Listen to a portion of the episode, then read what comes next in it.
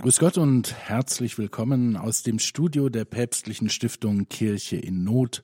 Begrüßt Sie Ihr Volker Niggewöhner. Schön, dass Sie wieder eingeschaltet haben zu unserem Weltkirche-Magazin auf Radio Horeb und Radio Maria. 14 Jahre lang hat der polnische Fidei Donum-Missionar Pater Andrzej Halemba im Wortsinne sein Leben eingesetzt, um bedrängten Christen im Namen von Kirche in Not Hilfe zu bringen. Denn als Projektkoordinator Asien-Afrika war er für Länder verantwortlich, die zu den Krisenherden der Welt gehören. Reisen dorthin waren oft mit Gefahren für Leib und Leben verbunden. Aber dieser große Einsatz war eben auch sein Lebensinhalt von 2006 bis zu seiner Pensionierung 2020. Und er trug ihm hohe Wertschätzung ein. Nur wenige seiner Auszeichnungen seien hier genannt. Der chaldäisch-katholische Patriarch von Bagdad, Luis Raphael Kardinal Sacco, ernannte ihn 2020 ehrenhalber zum Archimandrit. Die griechisch-melkitische Kirche hatte ihn bereits 2015 zum Chorbischof ernannt. Und in seiner polnischen Heimat wurde Andrzej Halemba vom Staatspräsidenten mit dem Goldenen Verdienstkreuz des Landes ausgezeichnet. Trotz des Ruhestandes ist er immer noch aktiv und reist umher, unter anderem um für sein weltweites Evangelisierungsprojekt unser Weg zu Gott zu werben. Und das hat ihn auch zu uns nach München geführt, was wir natürlich für ein Interview genutzt haben. Bezeichnend für Pater Halemba ist es auch, dass er darin nicht über seine Verdienste in der Vergangenheit sprechen wollte, als vielmehr über die Lage in Syrien, im Libanon und im Irak, also uralten Städten des Christentums, die ihm ganz besonders am Herzen liegen. Pater Halemba versteht gut Deutsch, deshalb habe ich die Fragen auf Deutsch gestellt. Seine Antworten folgen dann jeweils auf Englisch und Katharina Desloch hat ihm die deutsche Stimme verliehen. Pater Halemba, ich habe es gerade schon erwähnt, Sie haben von 2006 bis zu Ihrer Pensionierung 2020 für die päpstliche Stiftung Kirche Not gearbeitet, im Rahmen von Hilfsprojekten in Afrika, dem Mittleren Osten und der arabischen Halbinsel. Kurz gesagt, es waren sehr viele Brennpunktländer dabei, unter anderem eben Irak und Syrien mit der Schreckenszeit unter dem Islamischen Staat. Welche Erinnerungen haben Sie an diese Zeit? 2011 it was uh, starting with Syria the crisis. 2011 ging es los mit Syrien. Die Krise im Irak begann dann 2014. Wir haben zwei völlig unterschiedliche Situationen im Irak und in Syrien. Wenn wir über den Irak sprechen, können wir das Drama der Christen sehen, das lange, lange Zeit vor dem Kriegsdrama begann. Es begann 2003 mit der amerikanisch-britischen Invasion im Irak und der, Sie wissen schon. Nun ja, die Invasion von 2003 hat die Gemeinschaft der Iraker zerstört. Als ich mit den Priestern sprach, die heute noch in Bagdad und an anderen Orten tätig sind, sagten sie mir, dass sie mit vielen Muslimen zusammen sind. Sie dachten, wir sind Freunde. Sie dachten nicht, naja, wenn er ein Muslim ist, ist er ein Iraker. Und ich nicht. Alle waren Iraker und sie hatten ein gemeinsames Heimatland und sie trugen alle zu diesem Heimatland etwas bei. Aber es gab auch schon Verfolgung. Es gab schon einige Dschihadisten. Wissen Sie, Al-Qaida war dort sehr aktiv. Und im Jahr 2010 gab es einige Anschläge auf Busse, bei denen Christen in Mosul getötet wurden und so weiter. Aber dennoch galten sie vor 2003, 2004 als Iraker. Das änderte sich mit der Invasion, weil die Amerikaner und Briten Christen sind. Es hieß, die Christen sind gegen die Iraker. Und das ist der Grund, warum Christen nicht vollständig akzeptiert sind. Ganz und gar nicht. Sie sind ein Teil des Iraks, aber sind Bürger zweiter Klasse. Der Niedergang hat also schon damals begonnen und auch die Diskriminierung. So decline started already and the discrimination started already. Yes, they were not identified with the West, but with the Christians from the West. Ja, aber hier müssen wir präzisieren. Es gab seitens der Muslime keine Identifikation der irakischen Christen mit dem Westen, sondern mit den Christen aus dem Westen. Und das ist etwas anderes. Es ist schwierig, einem Muslim zu erklären, dass ein Christ nicht gleichzusetzen ist mit der Politik, die Christen machen. Für den Islam ist die Politik ein normaler Teil der Religion, okay? Für uns ist das nicht so. Wir trennen das. Wir sagen, wir sind Christen, aber wir gehören nicht zu einer Partei. Aber für das Christentum waren diese Übergriffe der erste Schlag. Und dann konnte man sehen, wie die Bevölkerung der Christen seit 2003 zurückgeht. Wir sprechen von anfangs noch 1,5 Millionen Christen im Irak und langsam sank die Zahl auf 500.000 bis 250.000. Und manche würden sagen, jetzt sind es sogar nur noch 120.000. Wir können also sagen, es leben nur noch 10 Prozent der ursprünglichen Anzahl der Christen im Irak. Und als der islamische Staat anfing und in Mosul im Nordirak ein Kalifat proklamierte, sagte er, dass sie das Christentum nicht in ihrem Land haben wollen. Sie schlugen den Christen eine Lösung vor.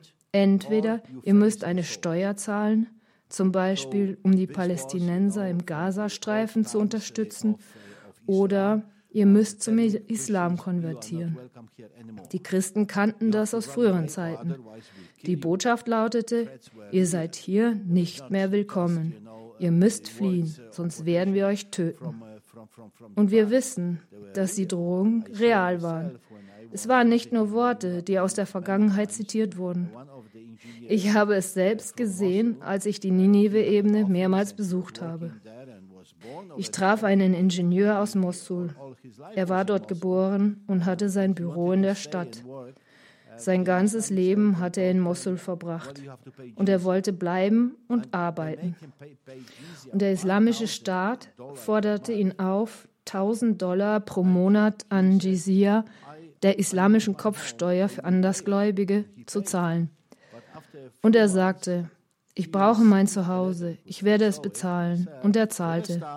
Aber nach ein paar Monaten erhielt er einen Brief, den ich selbst gelesen habe, mit einer Briefmarke und einer Telefonnummer, mit der Adresse und Unterschrift der Person, die ihm sagte, wir wollen dich nicht mehr. Du musst dein Haus verlassen und alles, was du in Mosul hast, sonst werden wir dich sofort töten. Mit Unterschrift. Und er sagte, was kann ich tun? Was soll ich tun? Also verließ er Mosul, seine Heimatstadt, wo er geboren wurde und wo er gearbeitet hatte und wo er seine Familie hatte und die ganze Geschichte dahinter. Und er kam nicht zurück. Ich kenne auch einen Ingenieur, Severino aus Bagdad, der fliehen und sein Haus verlassen musste, weil siebenmal ein Brief unter seiner Tür lag. Er war Lehrer an der Universität. Er war eine prominente Person seiner Gesellschaft. Und in dem Brief stand, wenn du nicht umziehst und dein Haus verkaufst, wird man dich töten. Kann man das also Verfolgung nennen? Können wir es Diskriminierung nennen? Schwere Diskriminierung. Und er hat keine Chance, dort zu bleiben. Er musste sein Haus umsonst verkaufen und mit seinen neun Familienmitgliedern nach Jordanien fliehen. Nach Jordanien, wo er nicht arbeiten konnte, weil das nationale Gesetz es ihm nicht erlaubt zu arbeiten, weil er ein Besucher ist. Er ist ein Gast. Also kann er nicht. Also lebt er jetzt in Jordanien, in Amman, in Armut und wartet darauf, irgendwohin gehen zu können. And he spent in poverty in Jordan, in Amman, waiting to go somewhere else. Eines von vielen Beispielen, denke ich. It's of thousands, es geht um Tausende, Hunderttausende. Haben Sie einige Zahlen für uns? Well, I will tell you, uh, Nun, ich werde es Ihnen sagen. 2003 1.500.000. Jetzt 120.000 Christen im Irak. Die meisten von ihnen kommen aus der Ninive-Ebene. Hier setzt die Arbeit von Kirche in Not an. Kirche in Not spielt eine entscheidende Rolle dabei, den Christen zu helfen, in ihrer Heimat zu bleiben. Ich glaube, ich bin überzeugt, dass ohne die Hilfe von Kirche in Not es Christen im Irak in kurzer Zeit nicht mehr geben würde. Der von Kirche in Not initiierte Marshallplan für den Irak hat die Präsenz des Christentums gerettet. So viele wurden verjagt, verloren ihr Hab und Gut, wurden aus Häusern verbannt, Häuser wurden ganz oder teilweise zerstört und sie verloren alles. Aber Kirchennot hilft ihnen zu überleben. Es war das größte Projekt in 75 Jahren Kirche in Not. And this was a great, great program of ACN. Sie haben Weltkirche aktuell eingeschaltet. Wir sprechen heute mit Pater Dr. Andrzej Halemba. Er war bei Kirchennot lange Jahre verantwortlich für die Hilfsprojekte für notleidende Christen im Nahen Osten und berichtet uns heute von seinen Erfahrungen. Jetzt aber erstmal Musik. Jascha Heifetz an der Violine spielt Johann Sebastian Bachs Partita Nummer 2. Weltkirche aktuell, Ihr Weltkirchenmagazin auf Radio Horeb und Radio Maria. Heute blicken wir mit Pater Andrzej Halemba zurück auf seine Zeit als Projektkoordinator für den Nahen Osten bei der päpstlichen Stiftung Kirche in Not. Als er diese Position innehatte, war es besonders wichtig, den Menschen während der Bürgerkriegsjahre beizustehen – Jetzt sind andere Hilfen nötig, Aufbauhilfen. Und da haben Sie, Pater Halember, gerade schon den Kirchennot-Marshallplan für den Irak erwähnt. Was wurde denn in den letzten Jahren im Hinblick auf den Wiederaufbau erreicht? Well, uh, if you are uh, considering, you know, um, the uh, returning to the roots, as we call it, you know, das Ziel dieses Marshallplans ist die Rückkehr zu den Wurzeln, wie wir es nennen. Wir haben versucht, die Menschen einzuladen, in ihre Heimat zurückzukehren und ihr Leben wieder in die Hand zu nehmen. Es gab einige von ihnen, die das Land verlassen haben, weil sie im Irak keine Arbeit finden konnten. Sie konnten nicht länger in ihren sehr einfachen Unterkünften, in Zelten oder Containern leben, weil sie ihre Familie nicht ernähren konnten. Also mussten sie das Land verlassen. Aber diejenigen, die im Irak geblieben waren, wollten zurückkehren, um ihre Dörfer wieder in Besitz zu nehmen. Aber die Infrastruktur war zerstört. Die Häuser waren geplündert. Sogar die Fensterrahmen wurden gestohlen. Sogar die Stromkabel wurden weggenommen und verkauft. Und viele von ihnen wurden verbrannt. Ich habe in den Häusern einige Sprengfallen gesehen. Manche waren an Spielzeugen angebracht. Wenn die Kinder nun zurückkommen und damit spielen wollen, würden sie getötet werden. Ich habe es selbst gesehen. Es gibt so viele Minen auf den Feldern, die erst entfernt werden müssen, damit die Menschen wieder ihr Land bebauen können. Alle Maschinen für die Landwirtschaft sind gestohlen, verkauft, auch das Vieh. Und viele der Olivenbäume wurden gefällt und als Brennholz verbrannt. Der Marshallplan, der von Kirche in Not entwickelt wurde, hat versucht, die Wirtschaft der Menschen anzukurbeln. Zuerst haben wir den Menschen beim Wiederaufbau ihrer Häuser geholfen, damit neu aufgesetzte Wände wieder da sind, sodass sie dort gefahrlos mit ihren Familien leben können.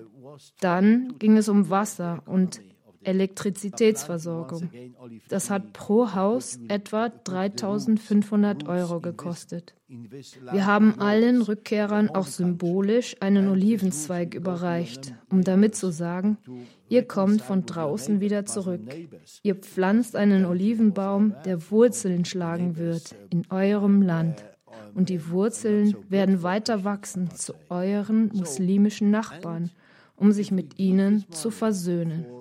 Und das ist wichtig, denn es gab Spannungen mit den muslimischen Nachbarn, die die Christen nicht gut behandelten. Und wenn wir dieses Geld für den Wiederaufbau zerstörter christlicher Häuser geben, dann geben wir den Christen auch Arbeit. Denn der Schreiner muss kommen, um die Fensterrahmen und die Fenster herstellen und sie in das Haus einbauen. Der Elektriker muss kommen und die Elektrizität wieder einbauen. Er hat einen Job, er hat ein Gehalt, okay. Und dann kommt der Klempner und bringt das Wasser. Wir versuchen auch, die Schulen zu renovieren, damit die Kinder unterrichtet werden können.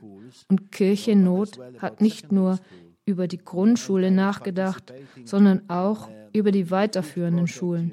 Ich habe dort an einem riesigen Projekt teilgenommen, an einer weiterführenden Schule für die größte Stadt der Ninive-Ebene in Karakosch. Sie wird von den chaldäischen Dominikanerinnen geleitet und es war ein sehr freudiges Ereignis, denn die Christen haben erkannt, wir leiden darunter, dass wir nicht mehr so zahlreich sind wie früher, aber wir freuen uns, auf die Zukunft. Ich schätze, dass etwa 50, 55 Prozent der Christen aus Karakosch in die Heimat zurückgekehrt sind.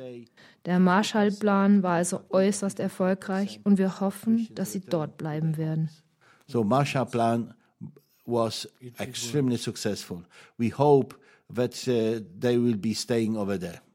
Der Marshallplan funktioniert also, um die äußeren Wunden, um es mal so zu nennen, zu heilen. Aber was ist mit den psychologischen, den seelischen Wunden? Was können Sie dagegen tun? Nur das Christentum kann die Wunden heilen und Versöhnung bringen. Wissen Sie, in der orientalischen Welt oder auch in Teilen der übrigen Welt ist Rache die Antwort auf Schmerzen. Wenn ich Ihnen Leid zufüge, müssen Sie mir Leid zufügen, um es auszugleichen. Blutrache nennen wir das auf Deutsch. You know, with Christianity, we suffer, we are persecuted. Ja, die Christen leiden, sie werden verfolgt. Sie leiden unter den anderen, aber sie antworten mit Versöhnung. Und das ist nur möglich, wenn sie eine Gemeinschaft haben mit Führern, mit Priestern und Bischöfen, die diese Versöhnung auch leben. Ich habe einmal an einem Treffen von tausend Frauen in Karakosch teilgenommen. Der verantwortliche Priester dafür benutzte die modernen Mittel. Er rief sie per Smartphone an, um zu sagen, Oh, Pater André ist hier, könnt ihr kommen? Wir haben ein Treffen mit ihm in der Kirche. Was passierte? In kurzer Zeit kamen tausend Frauen. Das bedeutet also, dass die Kirche Kirche eine wichtige Rolle bei der Versöhnung spielt und den Menschen hilft, die schwierige Zeit zu überstehen. Der islamische Staat existiert, zwar nicht mehr als Staat, aber die Bedrohung ist immer noch da. Wir sollten die Christen im Irak und in Syrien und in anderen Ländern jetzt nicht vergessen, weil sie nicht mehr so stark verfolgt werden. Aber die Bedrohung ist immer noch da. Der Druck ist immer noch da. Viele Menschen sagen, es ist sehr schwer für uns zu bleiben. Wir haben Angst. Deshalb sollten wir Christen des Westens für sie beten und alles tun, was möglich ist, um Frieden, einen wirklichen Frieden in ihrem Land zu sichern, durch Gebet und Aktion, durch Fürsprache. Prayer and action, advocacy. Weltkirche aktuell auf Radio Horeb und Radio Maria. Heute mit einem besonderen Gast, nämlich Pater Andrzej Halemba, der viele Jahre bei Kirche in Not die Hilfe für die Länder des Nahen Ostens koordiniert hat. Länder, die viel gelitten haben und immer noch leiden. Daher die Frage, Pater Halemba, hat sich dieses Leid denn auch auf den Glauben der Menschen ausgewirkt? No doubt. Kein Zweifel. Wenn man leidet, dann fragt man sich, warum leidet man? Es ist wie bei Hiob. Er hatte nichts falsch gemacht und musste dennoch leiden. Es ist also natürlich, die Frage zu stellen, warum leiden wir in dieser Gesellschaft? Wir sind hilfsbereit. Wir verletzen die anderen nicht. Wir bringen andere nicht um. Wir sind nicht in die Politik verwickelt. Wir sind nicht verantwortlich für den Bürgerkrieg im Irak und in Syrien und in anderen Ländern. Aber wir sind sehr oft die ersten Opfer und wir werden missbraucht, weil wir Christen sind. Trotzdem rächen wir uns nicht an den anderen. Deshalb sind wir ein leichtes Ziel. Deshalb kommen manche Leute in unsere Geschäfte und nehmen sie mit Waffengewalt ein. Sie sagten, nun, ihr seid Christen, das gehört uns. Wir werden es nicht von euch kaufen. Es gehört uns. Sie fragen, warum sie uns das antun. Und das ist eine Frage, bei der der Glaube helfen muss, um zu sagen, wir kennen die Antwort nicht. Aber wir wissen, dass Jesus Christus das Kreuz gemeinsam mit uns trägt. Und er wäre der Erste, der sagen würde, warum passiert das mit mir? Ich habe in meinem Leben nichts falsch gemacht. Ich war gut. Ich habe nur gute Dinge getan. Ich bin ohne Sünde. Und ihr kreuzigt mich trotzdem. Deshalb können wir nur durch den Glauben die Frage beantworten, warum die Leiden kommen, warum wir leiden müssen. Aber die andere Sache ist, dass wir eine Kirche sind. Wir helfen den Menschen von Golgotha zum Tag der Auferstehung zu kommen. Denn unser Leben ist nicht auf dem Hügel Golgotha zu Ende. Unser Leben geht von der Auferstehung zu einem neuen Leben mit Jesus. Und auf Golgotha und in der Auferstehung verlässt er uns nicht. Er hilft uns ist mit uns. Er lächelt, er singt beim Fest zu Kana, er ist bei der Hochzeit, aber er leidet auch, wenn wir leiden, weil unser Volk getötet wird. Die Christen leiden, Christen in Syrien und im Irak und an anderen Orten weinen. Er ist bei uns, aber er sagt uns, ihr habt ein Zuhause bei meinem Vater. Ich werde bei euch sein und ich bin immer bei euch bis zum Ende der Welt.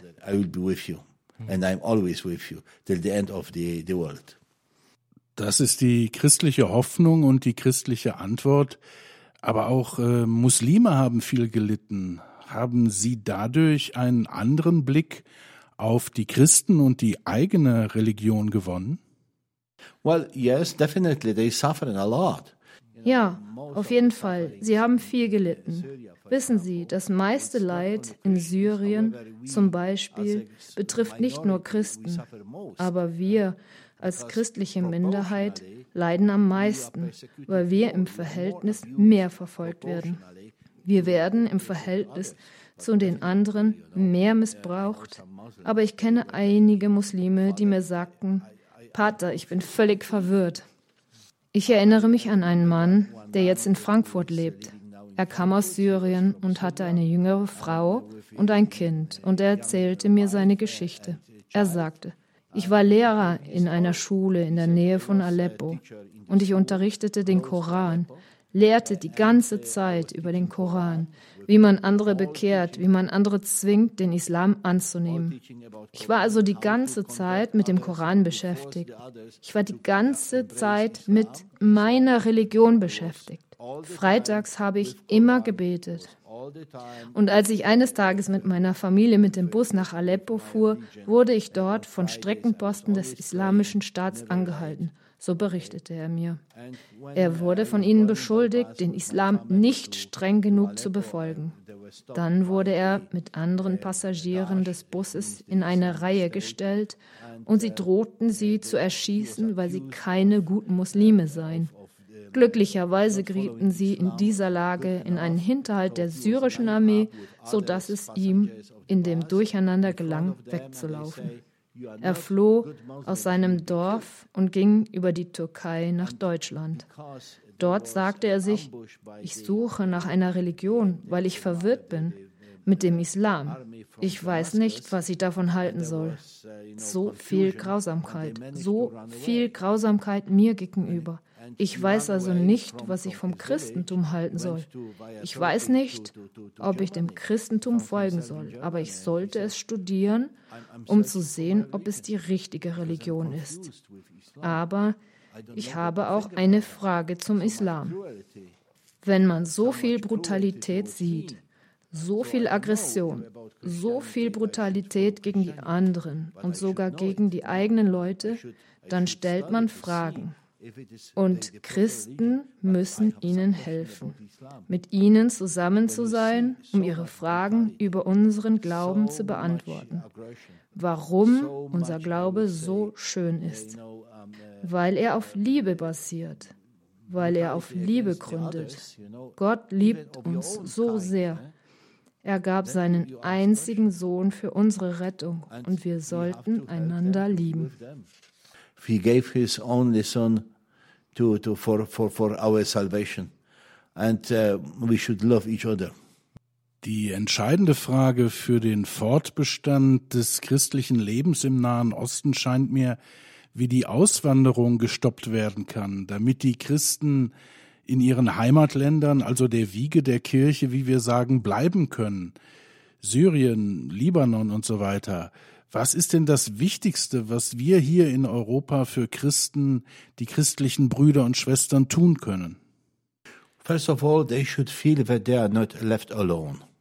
Zuallererst sollten sie das Gefühl haben, dass sie nicht allein gelassen werden, dass die Angelegenheit erledigt ist, wenn wir uns nicht mehr für ihr Leben interessieren. Denn wenn ein Krieg ausbricht, spricht jeder darüber und jeder sieht es in den Nachrichten, im Fernsehen und im Radio. Überall ist es voll von diesen Informationen. Aber danach reden sie nicht mehr darüber. Und sie haben das Gefühl, dass sie allein sind. Wir müssen also alles tun, damit sie spüren, dass wir bei ihnen sind und ihnen helfen. Als Priester, als Christ kenne ich die Macht des Gebets. Sehr oft sagen wir, oh, ich werde für dich beten, aber das sind oft nur dahergesagte Worte. Nein, das Gebet ist eine mächtige Hilfe für die anderen. Wir sollten weiter für sie beten. Dies ist eine Wiege des Christentums. Dort ist die Quelle, an der unser Christentum begann. Ihr Christentum, mein Christentum, unser Christentum kommt von dort. Und deshalb müssen wir dafür sorgen, dass diese Quelle sauber ist und weiter sprudelt. Ich glaube an die Macht des Gebets. Das ist sehr wichtig.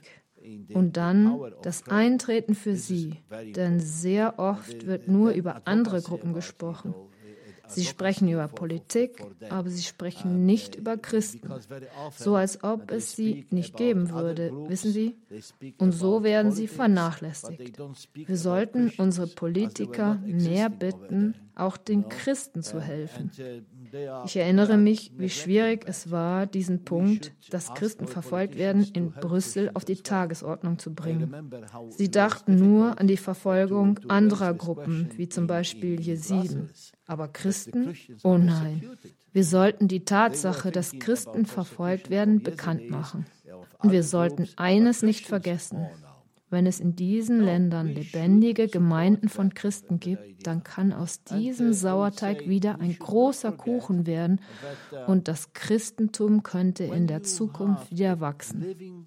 Wir nennen es die Samen des Christentums. Die Samen sind da und das bedeutet, dass die Saat in der Zukunft wieder aufgehen kann. Und die Christen in diesen Ländern sind auch für die anderen Glaubensgemeinschaften eine wichtige Brücke. Sie kennen sicher den Konflikt zwischen Sunniten und Schiiten. Das ist ein großer, großer Konflikt geworden. Aber Christen können im Dorf mit Sunniten bleiben, Christen können mit Schiiten und mit Jesiden und mit anderen leben. Und das ist eine Botschaft. Die Christen im Libanon, die Christen in Syrien, die Christen im Irak sind eine Botschaft für andere die Botschaft, dass Menschlichkeit mehr bedeutet als Religion. Menschlichkeit bedeutet, wir sind alle Kinder Gottes und wir können in Frieden miteinander leben. Und diese Botschaft sollte dort bleiben und gelebt werden. Wenn es dort keine Christen mehr gibt, werden sie alle verlieren, nicht nur die Christen. If there is no Christians anymore over there, they will all lose not only Christians. Vielen Dank, Pater Halemba, für alles, was Sie für Kirche in Not, was Sie für die verfolgten und bedrängten Christen getan haben und tun. Und herzlichen Dank für Ihren Besuch hier bei Kirche in Not. Ich bin sehr dankbar, mit Ihnen über meine Erfahrung, mein Leben und meinen Glauben sprechen zu können. Es war eine große Freude, hier zu sein. Das war sie wieder, unsere aktuelle Ausgabe von Weltkirche aktuell hier auf Radio Horeb und Radio Maria. Heute mit Pater Andrzej Halemba, einem langjährigen verdienstvollen Mitarbeiter von Kirche in Not, der in seiner Funktion als Projektkoordinator viel für die Menschen dort getan hat. Und er hat eben auch erwähnt, dass noch viel getan werden muss. Und wenn Sie Projekte von Kirche in Not in den Ländern des Nahen Ostens unterstützen möchten, gehen Sie auf unsere Internetseite www.kirchenot.de. Dort finden Sie viele Projekte. Jedes einzelne von ihnen hilft, die Existenz des Christentums an seinen Urstätten zu sichern, aber es ist auch richtig, nicht immer ist es nur das Geld, das hilft, vergelt's Gott auch für ihre Solidarität und auch ihren Beistand im Gebet. Die Musik kam heute übrigens von Jascha Heifetz, einem der bekanntesten Geiger des 20. Jahrhunderts, über den ein amerikanischer Kritiker mal sagte, sein Spiel sei wie polierter Marmor, schön, aber ohne Leben und Wärme. Heifetz Kollege Karl Flesch dagegen meinte, es habe wohl nie einen Geiger gegeben, der der absoluten Vollkommenheit näher gekommen sei. Und Sie haben jetzt nochmal die Gelegenheit, sich selbst ein Urteil zu bilden. Gottes Segen und bis nächste Woche. Ihr Volker Niggewöhner.